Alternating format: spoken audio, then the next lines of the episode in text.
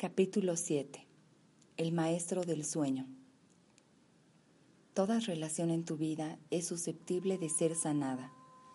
Toda relación puede ser maravillosa, pero siempre empezará por ti. Es necesario que tengas valentía para utilizar la verdad, para hablarte a ti mismo con la verdad, para ser completamente sincero contigo mismo. Quizá no es necesario que te muestres sincero con todo el mundo, pero puedes serlo contigo mismo. Quizá no seas capaz de controlar lo que ocurrirá a tu alrededor, pero puedes controlar tus propias reacciones. Esas reacciones guiarán el sueño de tu vida, tu sueño personal. Son tus reacciones las que te hacen sentir muy desdichado o muy feliz. Tus reacciones son la clave para tener una vida maravillosa. Si eres capaz de aprender a controlar tus propias reacciones, entonces podrás cambiar tus, tus costumbres y cambiarás tu vida. Eres responsable de las consecuencias de todo lo que haces, piensas, dices y sientes. Tal vez te resulte difícil comprender qué acciones provocaron una consecuencia determinada, qué emociones, qué pensamientos. Pero lo que sí ves es la consecuencia porque bien la estás sufriendo o estás disfrutando de ella. Controlas tu sueño personal mediante las elecciones. Comprueba si la consecuencia de tu elección te resulta satisfactoria o no. Si es una consecuencia que te permite disfrutar, entonces sigue adelante. Pero si no te gusta lo que está ocurriendo en tu vida, si no estás disfrutando de tu sueño, intenta averiguar qué está originando las consecuencias que tanto te disgustan. Así es como se transforma el sueño. Tu vida es la manifestación de tu sueño personal. Si eres capaz de transformar el programa de tu sueño personal, te convertirás en un maestro del sueño. Un maestro del sueño crea una vida que es una obra maestra. Pero llegar a ser un maestro del sueño representa un gran reto, ya que normalmente los seres humanos se convierten en esclavos de sus propios sueños. El modo en que aprendemos a soñar es una trampa. Con todas las creencias que tenemos de que nada es posible, resulta difícil escapar del sueño del miedo. A fin de despertar del sueño, necesitas dominarlo. Por esa razón, los toltecas crearon la maestría de la transformación, para liberarse del viejo sueño y crear un nuevo sueño donde todo es posible incluso escapar del sueño mismo. En la maestría de la transformación, los toltecas dividen a la gente en soñadores y en cazadores al acecho. Los soñadores saben que el sueño es una ilusión y juegan en ese mundo de ilusión sabiendo que se trata solo de eso. Los cazadores al acecho son como un tigre o un jaguar y están al acecho en toda acción y reacción. Tienes que acechar tus propias reacciones, trabajar en ti mismo a cada instante. Requiere mucho tiempo y valor, porque resulta más fácil tomarse las cosas como algo personal y reaccionar de la misma manera que acostumbras a hacer. Y eso te conduce a cometer muchos errores y a padecer mucho dolor porque tus reacciones solo generan más veneno emocional e incrementan la desdicha. Ahora bien, cuando seas capaz de controlar tus reacciones, descubrirás que no tardas nada en ver, es decir, en percibir las cosas como realmente son. Por lo general, la mente percibe las cosas como son, pero debido a toda la programación y a todas las creencias que tenemos, hacemos interpretaciones de lo que percibimos, de lo que oímos y sobre todo de lo que vemos. Existe una gran diferencia entre ver de la manera en que la gente ve en el sueño y ver sin establecer ningún tipo de juicios, tal como es. La diferencia reside en el mundo en que reacciona tu cuerpo emocional frente a lo que percibes. Por ejemplo, si vas andando por la calle y un desconocido te dice eres un estúpido y se aleja, puedes percibir la situación y reaccionar de muchas maneras diferentes. Aceptar lo que esa persona te ha dicho y pensar, sí, debo ser un estúpido, enfurecerte o sentirte humillado o sencillamente ignorarlo. Lo cierto es que esa persona te está enfrentando a su propio veneno emocional y te ha hecho ese comentario porque ha sido el primero que se ha cruzado en su camino. No tiene nada que ver contigo, no hay nada personal en ello.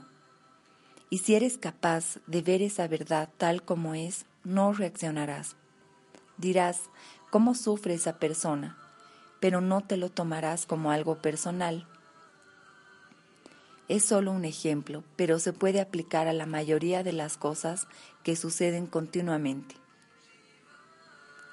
Tenemos un pequeño ego que se toma todas las cosas de manera personal, que nos hace reaccionar exageradamente. No vemos lo que está ocurriendo realmente porque reaccionamos al instante y lo convertimos en parte de nuestro sueño. Tu reacción proviene de una creencia interior muy profunda. Has repetido esa manera de reaccionar miles de veces y al final se ha convertido en un hábito para ti estás condicionado a ser de una determinada manera.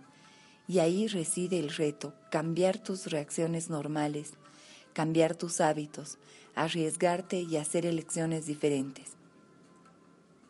Si no consigues la consecuencia que querías, cámbiala una y otra vez hasta obtener finalmente el resultado que deseas. He dicho que nunca hicimos la elección de tener en nuestro interior al parásito, que es el juez, la víctima y el sistema de creencias.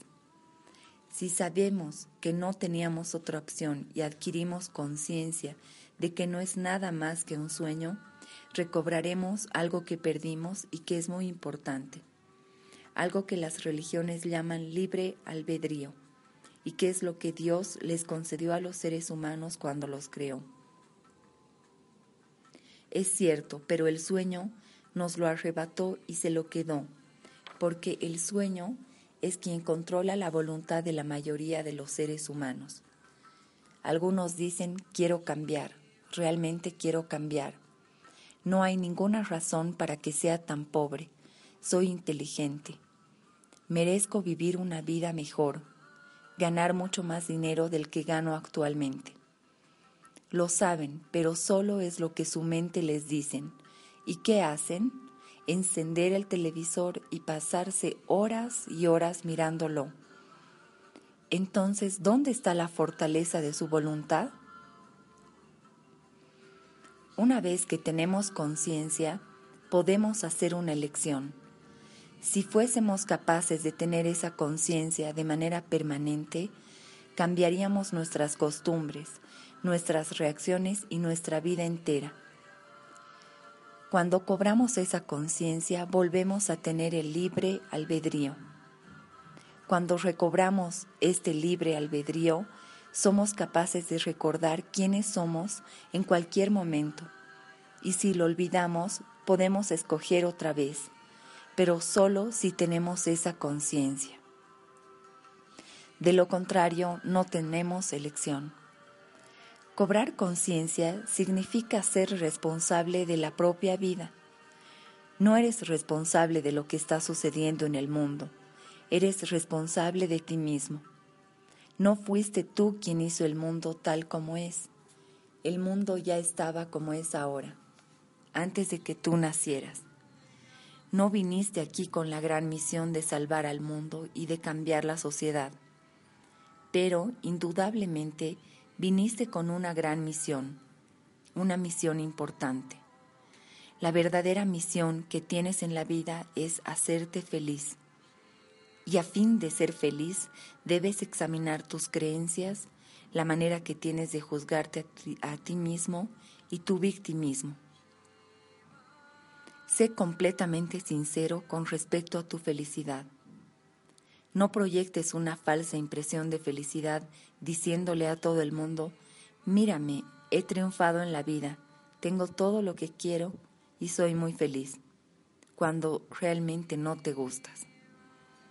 Todo está ahí para nosotros, pero lo primero que necesitamos es tener la valentía de abrir los ojos, de utilizar la verdad y de ver las cosas como son en, realidad. Los seres humanos están muy ciegos y la razón de tanta ceguera es que no quieren ver. Por ejemplo, una mujer joven conoce a un hombre y de inmediato siente una fuerte atracción hacia él. Tiene una subida de hormonas y lo único que quiere es a ese hombre. Todas sus amigas ven qué tipo de hombre es, consume drogas, no trabaja, tiene todas las características que hacen sufrir a las mujeres. Pero cuando ella lo mira, ¿qué es lo que ve? Solo ve lo que quiere ver. Ve que es alto, guapo, fuerte y encantador. Se crea una imagen de él e intenta negar lo que no quiere ver. Se miente a sí misma. Realmente quiere creer que la relación funcionará. Las amigas le dicen, pero toma drogas, es un alcohólico, no trabaja. Y ella, les contesta, sí, pero mi amor hará que cambie.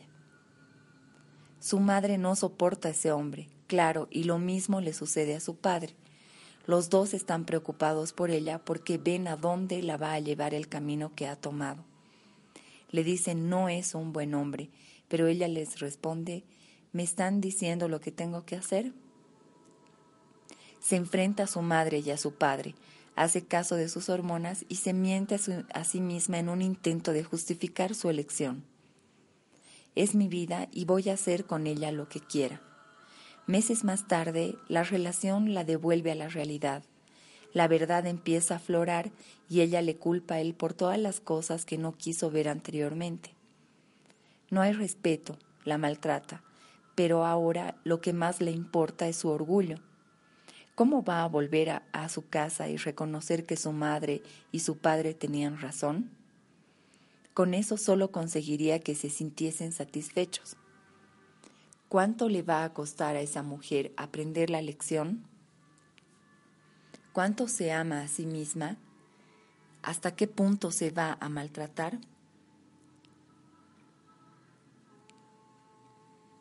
Todo ese sufrimiento se deriva de no querer ver aun cuando las cosas se nos muestran claramente ante nuestros ojos.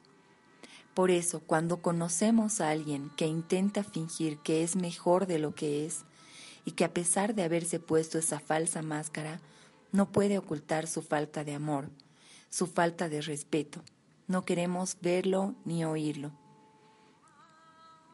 A eso se debe que un anciano profeta dijera una vez, no hay hombre más ciego que el que no quiere ver y tampoco hombre más sordo que el que no quiere oír, y no hay hombre más loco que el que no quiere comprender. Estamos muy ciegos, lo estamos de verdad, y lo acabamos pagando.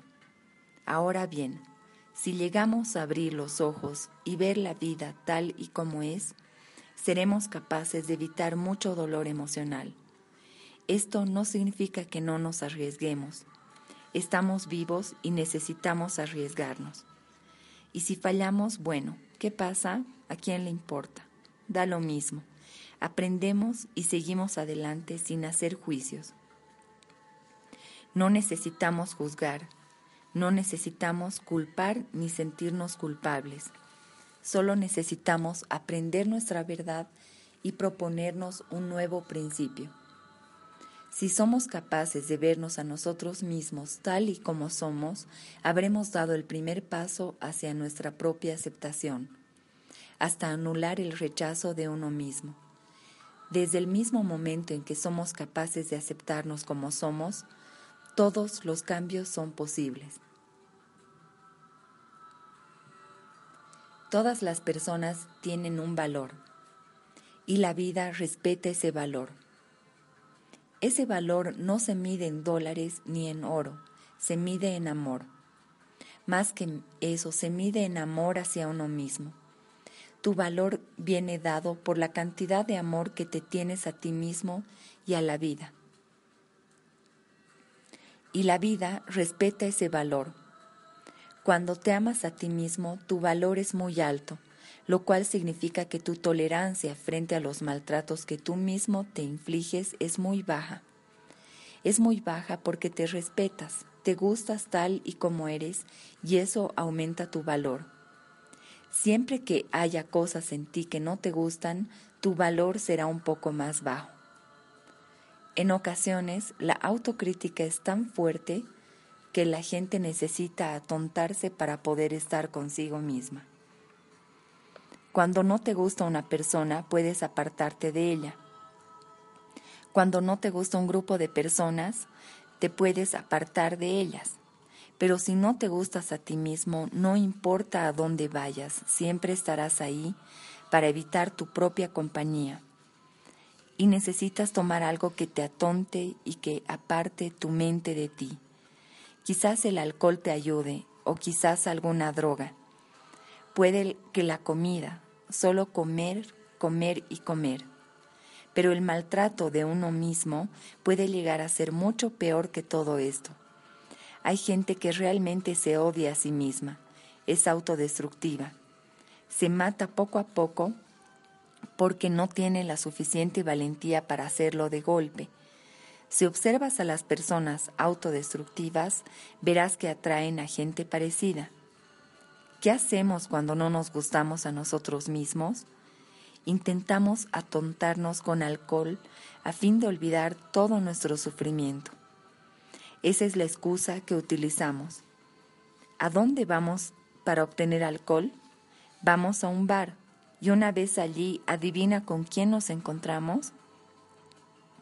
Con alguien igual que nosotros, alguien que también intenta evitarse a sí mismo y atontarse.